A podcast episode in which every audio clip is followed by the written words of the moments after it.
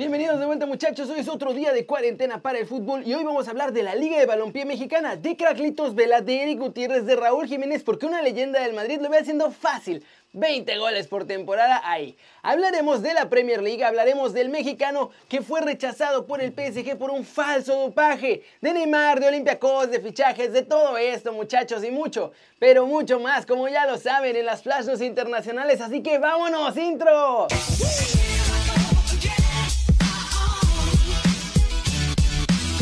Arranquemos con noticias de la Liga de Balompié Mexicano, muchachos, porque cada día va tomando más forma ¿eh? y van llegando los nuevos directivos ya para arrancar por ahí de septiembre. De hecho, esta semana se hizo oficial, muchachos, tiene nuevo presidente y se trata de Carlos Salcido, exfutbolista de las Chivas, Tigres y PSB. La liga no ha hecho el anuncio todavía, extrañamente, pero el Atlético Ensenada ya regó todo el tepache muchachos, pues publicaron el comunicado de prensa oficial donde ya felicitan a Salcido por ser elegido para este nuevo puesto de presi de la Liga Alternativa en México. Esto decía el comunicado. Queremos felicitar al señor Carlos Arnoldo Salcido Flores por su nombramiento como presidente de la Liga de Balompié Mexicano. Estamos convencidos que con su amplio palmarés y experiencia como jugador sabrá llevar a buen puerto este importante cargo. Sin duda alguna, más que merecido por su dedicación y esfuerzo en pro del deporte en nuestro país y en el extranjero. ¿Cómo ven la cosa muchachos? De hecho, el Atlético Ensenada es de los más movidos, ¿eh? está muy activo en esta liga, pues la semana pasada nombraron a Ramón Ramírez como su director deportivo. La llegada de Salcido a esta liga mexicana de balompié obedece al plan que tienen los directivos de robarse a cuanto puedan jugadores y técnicos que están en la Femex Food y en equipos de la Liga MX, convencerlos de dar este paso al nuevo proyecto que tiene como fecha tentativa, como les digo, el arranque de la temporada del 18 de septiembre. Así está la cosa muchachos, ahí va tomando forma ya todo esto. ¿Creen que veremos más gente que se dé a la fuga del barco de la Liga MX que medio parece hundirse y que le entren a la nueva Liga de Balompié Profesional? ¿Se podría convertir esto en una competencia real para la Liga MX? Díganme qué piensan aquí abajo. Pasemos con noticias de Craclitos Vela porque mi chavo, mi chavo, habló y confesó que estaba verde cuando se me fue al Arsenal y que por eso medio la regaba a veces y luego pues no le gustaba estar ahí y por eso no funcionó. Esto fue lo que dijo Carlitos Vela. En el Mundial Sub-17 me cambió la vida, ya que antes de eso yo solo era un joven tratando de seguir sus sueños. Jugar primera división en México o hacer algo bueno en el fútbol. Después de ese día me encontré con ir directo a Londres, firmar con el Arsenal. No estaba listo para todo eso, todo fue muy rápido y yo era muy joven. Fue un momento muy duro para mí. No diría que fue la presión la que me puso mal. Mentalmente no te preparan. De la nada empiezas a ser un jugador reconocido, todo el mundo habla de ti, ganas mucho dinero. Fue un momento complicado. Necesitas tiempo para procesar todo eso, relajarte y ser normal. El primer año fue difícil ser yo mismo, fue difícil disfrutar la vida y ser una persona normal. Cuando empiezas, crees que eres mejor que todos y que puedes hacer todo y que nadie te puede decir nada. Ese fue el primer error que cometí. Con el paso de los años me convertí en mejor jugador y mejor persona. Mucha gente trató de ayudarme, trataron de hacerme mejor jugador. El que siempre estaba conmigo y trataba de ayudar era Fábregas. Siempre trataba de decir las cosas correctas y de mostrarme la cultura. Siempre trató de enseñarme cosas y cuando firmé con Arsenal, yo no podía jugar con el primer equipo, por eso me mandaron tres años a España. Allá saqué el pasaporte y ya volví a Londres. Al volver no entendía nada, no me gustó allí, prefería estar en España. Obvio lo intenté en el Arsenal, yo quería ser de los mejores en el equipo, pero no estaba en el lugar que yo quería. Así que fui y les dije que yo tenía que irme al lugar donde yo fuera feliz. Y así muchachos, es como desde chavito, nuestro muchacho Vela siempre ha elegido irse a donde es feliz para poder jugar bien. Y miren que parece verdad, ¿eh? No estaba a gusto en Londres y ahí no rindió muy bien. Pero en la Real Sociedad explotó, en todos los equipos que estuvo en España jugó bien, ahora en el LAFC está jugando bien, así que tiene buena pinta mi muchacho. Donde es feliz, puede jugar. Y vamos con noticias de Memo Ochoa porque su representante Jorge Berlanga habló del pasado del guardameta mexicano y cómo ha tenido muy, muy mala suerte con los fichajes. Esto dijo Berlanga desde el podcast de Desde el Bar. Memo juega en el Ajaxio porque él tenía muchas ganas de irse a Europa. En su época llegaron tres o cuatro ofertas a la América y no las aceptaron. Cuando ya teníamos un acuerdo verbal con el Paris Saint Germain, pasa el tema del clembuterol en aquella Copa Oro. El presidente del Ajaxio conocía muy bien a Memo porque vivió en México, pero a nivel reglamentario, Memo estaba suspendido. No podía jugar al fútbol con ningún equipo. Entonces era absurdo hablar a un club para ofrecerles a un jugador, pues que estaba suspendido.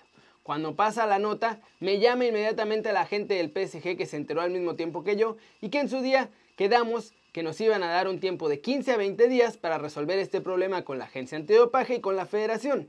En ese momento, insisto, Memo estaba suspendido. Entonces no solo era absurdo plantearse ir al PSG, era absurdo incluso pensar en jugar en cualquier club. La Federación Mexicana se tardó. Mandaron pruebas a Los Ángeles, a Alemania, todo para demostrar que el clenbuterol era un problema de salud y que no había dolo. Héctor González Iñárritu llevó el caso lo mejor posible. El problema es que no podíamos dar una fecha a los equipos. El PSG seguía el caso, pero al final, en pleno mercado hay una vigencia y no llegamos a tiempo.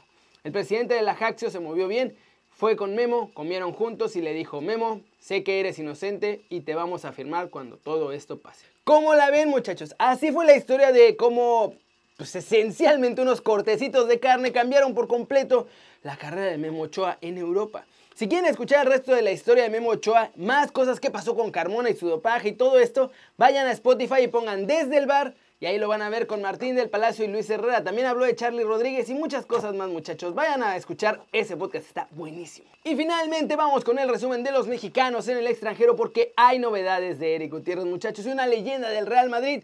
Ya ve a mi chavo Raúl, vestido de blanco. No para la boda, pero sí para los merengues y haciendo muchos goles.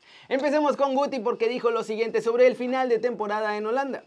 Estamos pasando por un momento difícil, pero no quería dejar de agradecer a la afición por siempre estar ahí.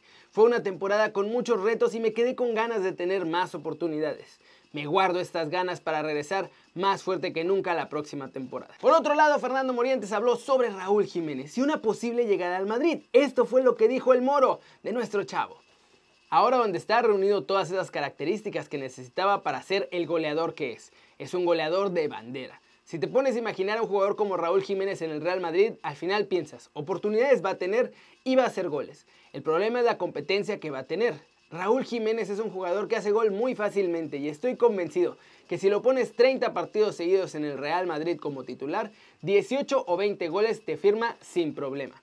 A mí cada que me preguntaban antes por un jugador mexicano que me gustaría en el Real Madrid, siempre decía Chicharito. Me parece un jugador especial, goleador, y creo que no tuvo las oportunidades suficientes para hacer historia en el Madrid.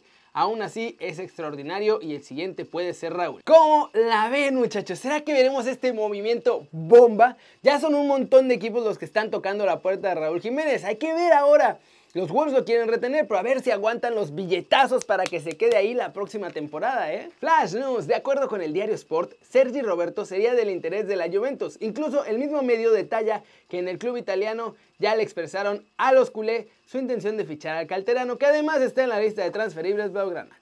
Mauricio Pochettino ahora sí toma la delantera por encima de Maxi Allegri para ser el nuevo entrenador en jefe del Newcastle. Muchachos, este nuevo proyecto arrancará con un montón de millones desde Arabia Saudita y piensan hacer un equipazo. Hubo y Premier League, muchachos, y de la mano de Diogo Jota demostró que es un crack para el FIFA. Y los Wolves le ganaron a Liverpool de 30 Alexander Arnold en la final, que de hecho se tuvo que ir hasta los tiempos extra. Y muchachos, obviamente hasta en el videojuego, el monito del videojuego fue crucial Raúl Jiménez porque hizo el gol del triunfo para el Wolverhampton. Chelsea no va a reducir el salario de los jugadores por esta pausa del fútbol. Hoy sábado la Premier League ha anunciado que los futbolistas recibirán sus pagos completitos, pero hay una condición y es que donen dinero importante además a causas sociales por todo este problema de salud que se vive en el planeta por la enfermedad del murciélago. Y vamos a cerrar el video hablando de Olympiacos muchachos porque se les viene la noche, ¿eh?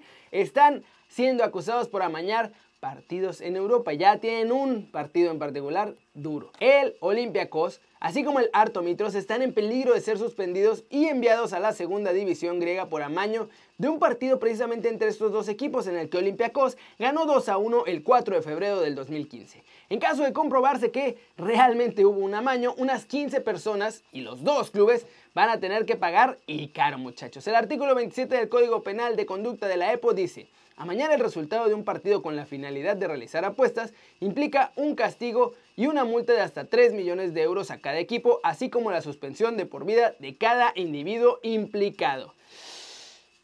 ¿Cómo ven muchachos? Se viene una sanción fuerte. Además, el presidente del Olympiacos también es directivo en el Nottingham Forest y va a tener que renunciar pues esencialmente a todo porque si no, no va a haber de otra. O sea, lo van a echar de todos lados. Suspendidos del fútbol. Y la verdad que bueno, porque pues, no está bien que arreglen partidos. Sobre todo para los que están haciendo sus apuestitas honestamente en casa. ¿No, ¿No creen? Y eso es todo por hoy muchachos, muchas gracias por ver este video, ya saben, denle like si les gustó, métanle un zambombazo durísimo esa manita para arriba si así lo desean, suscríbanse al canal si no lo han hecho, ¿qué están esperando? Aquí estamos todos los días al pie del cañón, dándole las mejores noticias que hay en el mundo del fútbol. Ya saben muchachos que yo soy Kerry Ruiz y me encanta ver sus caras sonrientes, sanas, sí, sí, manténganse sanos muchachos, quédense en casa por favor y bien informadas. Chao, chao.